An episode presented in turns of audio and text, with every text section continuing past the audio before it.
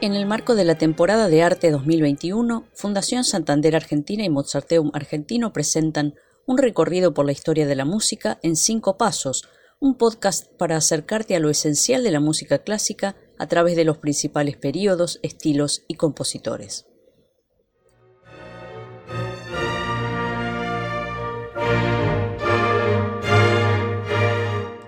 Hola, soy Margarita Polini y en este quinto y último episodio te voy a contar lo que necesitas saber sobre la música de los siglos XX y XXI. Conoce más en arroba fundación-santander-ar.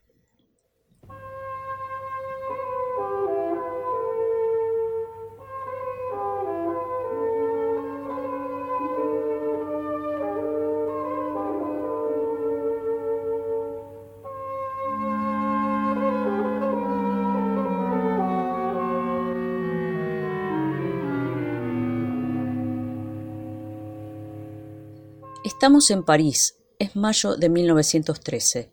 En el Teatro de Champs-Élysées, la compañía de los ballets rusos dirigida por Sergei Diaghilev estrena un nuevo espectáculo que incluye La consagración de la primavera de un compositor de 31 años llamado Igor Stravinsky.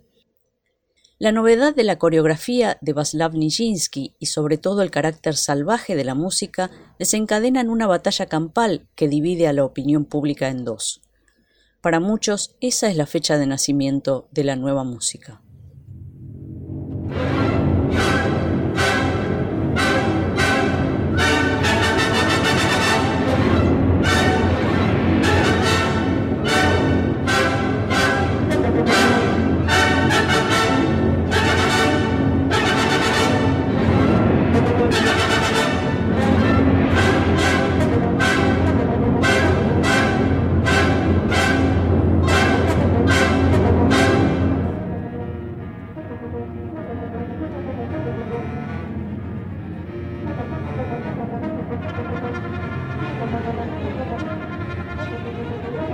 Thank you.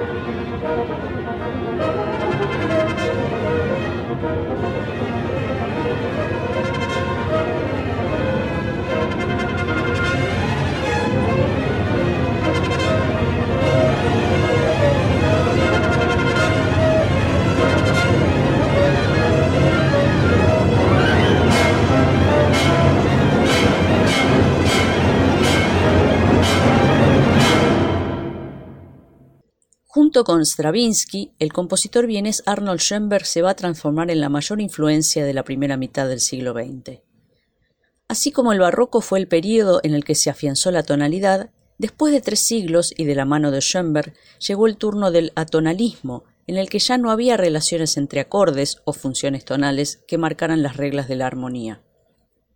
Después de un intervalo de crisis, y como una respuesta a la libertad total que él mismo había planteado con el atonalismo, Schoenberg se refugió en el dodecafonismo. Esta técnica de composición se basa en una serie, es decir, una secuencia de las doce notas del sistema occidental, una octava del piano con todas sus teclas blancas y negras, ordenadas de tal manera que no se repitan. Aunque la música de Schoenberg va a encontrar enorme resistencia en el público y en el sector más conservador de los intérpretes, sus teorías y obras van a transformar definitivamente el panorama musical del siglo. Junto con sus discípulos Anton Webern y Alban Berg, Schoenberg integra la llamada Segunda Escuela de Viena.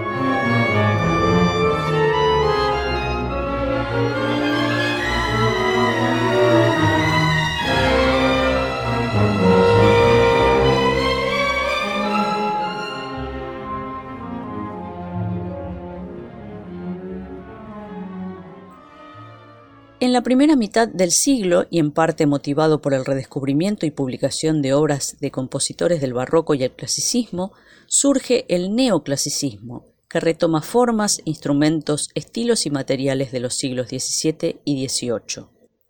Igor Stravinsky, Sergei Prokofiev, Maurice Ravel, Francis Poulenc, Paul Hindemith, Eitor Villalobos, Ernst Bloch, Otorino Respighi y Manuel de Falla, entre otros, cultivaron este estilo que evita las texturas difusas del impresionismo, el cromatismo wagneriano y la grandilocuencia, y rescata la sencillez y la delicadeza de las sonoridades perdidas. Como dijo Verdi, volvamos a lo antiguo y habremos progresado.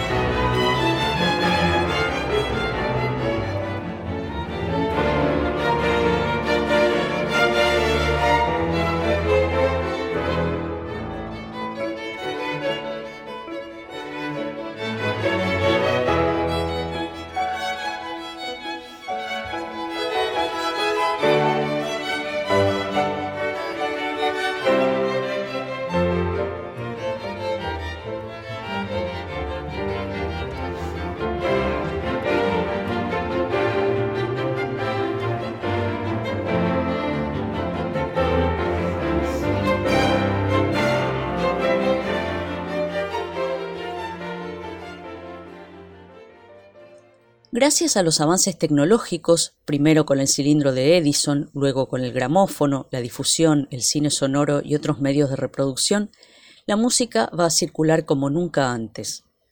Los viajes también se hacen más rápidos y económicos, y esta facilidad en los traslados de compositores, intérpretes y público va a cambiar el panorama tanto de la música clásica o académica como de los géneros populares.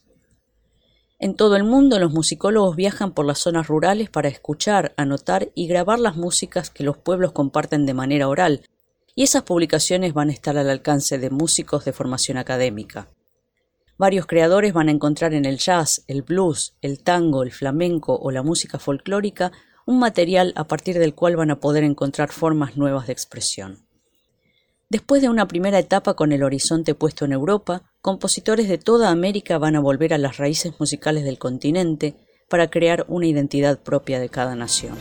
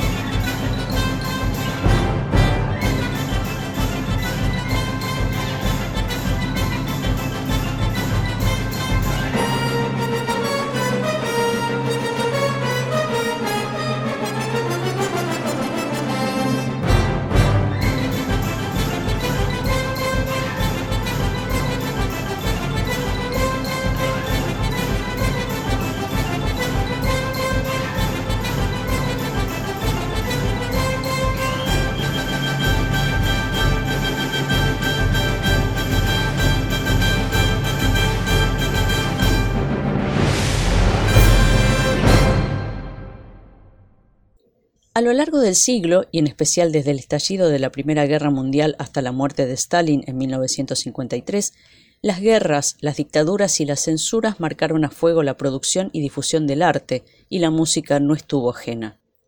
Muchos músicos emigraron de Europa para escapar del nazismo y el fascismo, y entre ellos varios tuvieron como destino nuestro país.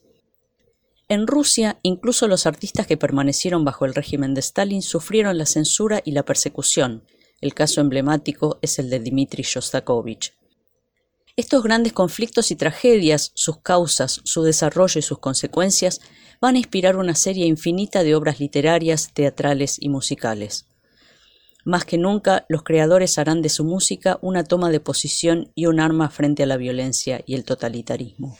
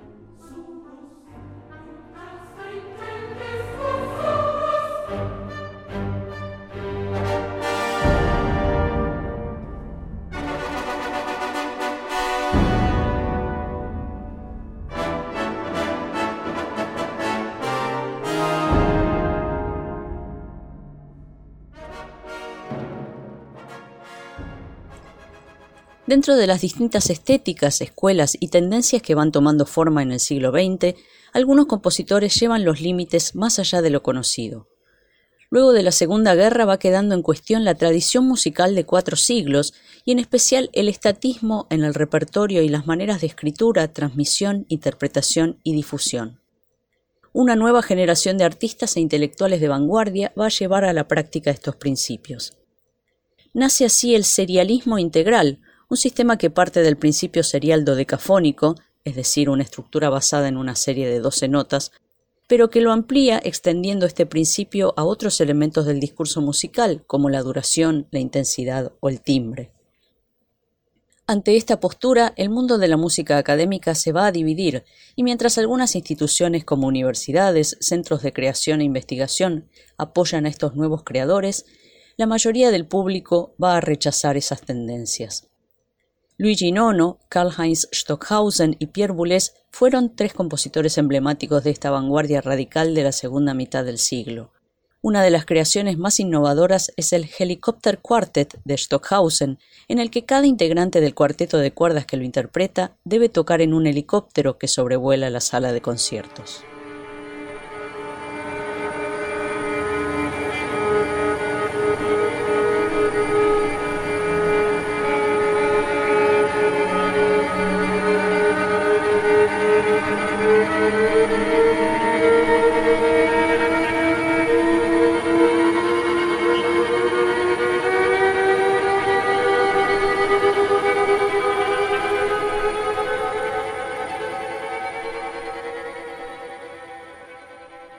En Estados Unidos, John Cage, Terry Riley y Steve Reich, entre otros, exploraron nuevas formas de pensar, crear, recrear e interpretar música a través de la experimentación con medios acústicos y electrónicos.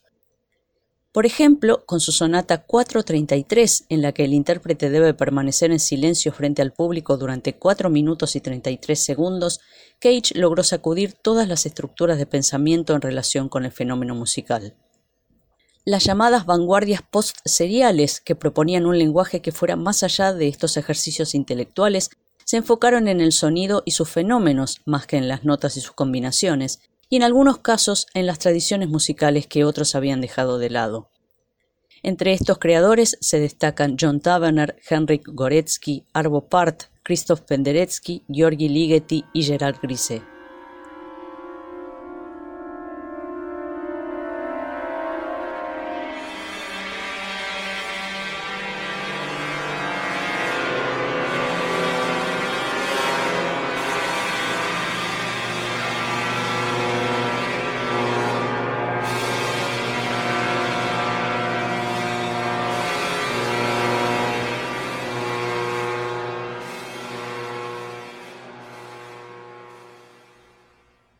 Los llamados géneros populares como el jazz, el rock, el pop y otros ritmos y lenguajes de circulación masiva enriquecieron la creación de compositores académicos. Pero también los músicos de esos géneros se adentraron en formas y procedimientos de la música de tradición escrita. También los intérpretes de jazz, rock, pop, tango y música folk van a recrear obras clásicas en versiones propias. A este fenómeno de ida y vuelta entre el mundo académico y el popular se lo denomina crossover.